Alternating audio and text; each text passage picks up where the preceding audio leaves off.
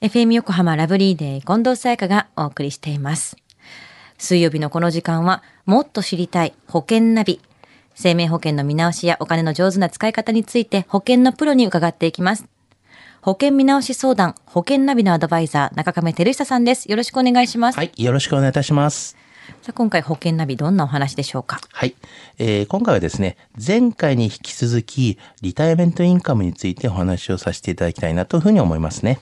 注目されているリタイアメントインカムですね。はい。あの、貯蓄型の保険で結構、まあ、レートがいいなっていうものなんですよね。はい。ちょっとおさらいをお願いします。あはい。あのーまあ、老後とかですね、まあ、退職の後の備えになるような、まあ、保険という形で、特殊養老保険と呼ばれる保険商品でしたよね。はいあの、返礼率が高いっていうので、結構いろんな方に人気だということなんですね。で、この保険は満期になったらどうやってもらえるんでしたっけ？はい。あの、一括で受け取りという形か、はいまあ、もしくは、まあ、年金で受け取るかという選択ができますよね。はい。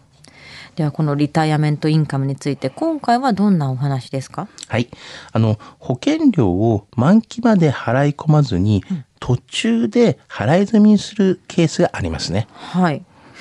これは、まあ、あの、払い込みを止めて、でも保険は解約しないでそのままにするっていうやつですよね。はい。そうなんですね。んまあ、例えば、えー35歳で保険に入って、この65歳で満期の保険だとしまして、まあ通常ですとこれ30年間かけるということですよね。はいまあただし、まあ20年支払って、まあ55歳で払うのをやめてしまうと。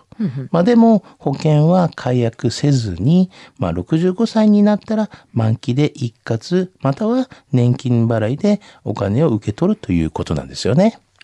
毎月払わなきゃいけない保険料を途中で止めるっていうのは、まあ、できるんですか？そしてなんでそういうことをするんですか？はい。あの、通常ですね、保険料を支払う余裕がなくなってしまって、やはりまあなんかお金が払えないよというケースも考えられますよね。はいはい。まあでも、あえてですね、この返礼率が高くなるっていうのを知っていて、まあそういうところでこう止めるっていうような人もいるんですよね。うん、返礼率で返ってくる金額がそうやって上がったり下がったりするっていうことですよね。そうですね。そうすると、まあ、その払い込みおはあの支払いをする期間っていうのは長ければいいってわけじゃないってことですか？そうなんですよね。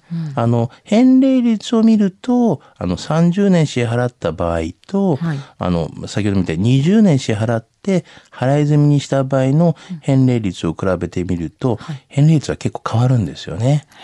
はい。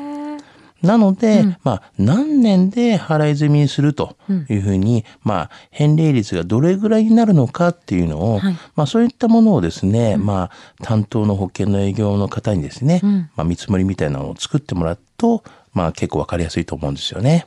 人それぞれでやっぱその年齢とかで個人差が出てくるってことですよね。そうなんですよね。一概にはちょっと言えないんですけども、ちょっと難しい仕組みではあるけど、じゃあ担当の方にそういったグラフみたいなのを出してもらえば、はいどこで止めると返ってくる率が高いかっていうのも自分で検討できるんだ。そういうことになりますよね。へえ、それちなみに払い済みっていうそのお支払いを止めるっていうのはいつでもできるんですか？いやいつでもできるわけではないんですよね。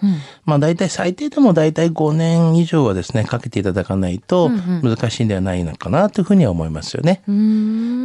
このやっぱリタイアメントインカム、まあ契約してですね、はい。まあまだ数年で払い込みがまあできなくなっちゃったとかいうこともあるので、まあ保険料を払えないっていう時のためにですね、はい。そういった対処法をちょっと教えておきたいなというふうに思いますね。そっか長い方がいいわけだから、あまり短いと、まあ、マイナスになっちゃうってことですよね。そうですうんうん。まあ、あの、一つ目はですね、まあ、保険料の自動振替貸付を使うということなんですね。まあ、今までこう、溜まっている解約払い戻し金から、まあ、毎月保険料を自動的にこう、支払うっていうやり方があるんですよね。うんうんうんで、二つ目は、こう、年金の減額っていうのがあります。はい。あの、契約時にこう、設定した満期からですね、こう、もらえる、こう、年金の月額をこう、引き下げるというような形ですよね。うんうん。で、三つ目は、契約者貸付っていうのがあります。はい。まあ、溜まっている解約払い戻金から、こう、お金を借りてですね、保険料を支払うっていうやり方がありますよね。うん借りるっていう場合とその出てくるお金をもう使うっていうので違うんですね、ここに関してそうですよね。はあ、なるほど。じゃあ解約せずに、やっぱ払い済み可能期間までは続ける方がいいってことですよね。はい。そうですね。あの、一つですね、払い済みする前に気をつけてほしいことがあるんですね。まあ、もし、利率がとても高い保険だった場合はですね、まあ、そのまま続けた方が、まあ、たくさんのお金を最終的には、まあ、溜まっていくので、はいまあ、その辺はですね、保険のプロによく相談していただきたいなというふうに思いますね。非常に難しい仕組みでもあると思うから、やっぱりこれを担当者にしっかりと話を伺った方が良さそうですね。そうですよ。ね。では中亀さん、今日の保険の話、知得指数は？ズバリ98です。はい。あの、リタイメントインカムっていうのはですね、大体こう、あの、10年前後ですね、払い済みすると、まあ、返礼率っていうのは高くなる、なる場合がですね、あるんですよね。はい。まあ、このように保険料の支払いができなくなっても、まあ、解約してやめるのではなく、まあ、払い済みにやるっていう方法もありますから、この払い済みにして一括受け取りの返礼率っていうのと、またずっと払っていた時よりも多くなる場合がありますので、まあ一応豆知識として覚えていただきたいなというふうには思いますね。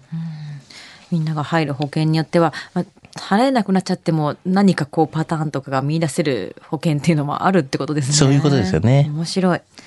今日の保険の話を聞いて興味を持った方、まずは中亀さんに相談してみてはいかがでしょうか。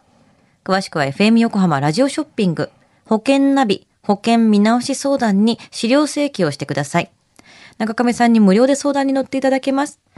お問い合わせは電話番号045-224-1230 045-224-1230または FM 横浜ラジオショッピングのウェブサイトからどうぞ。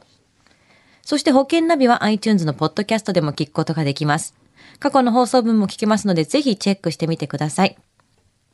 もっと知りたい保険ナビ。保険見直し相談、保険ナビのアドバイザー、中亀照久さんでした。ありがとうございました。はい、ありがとうございました。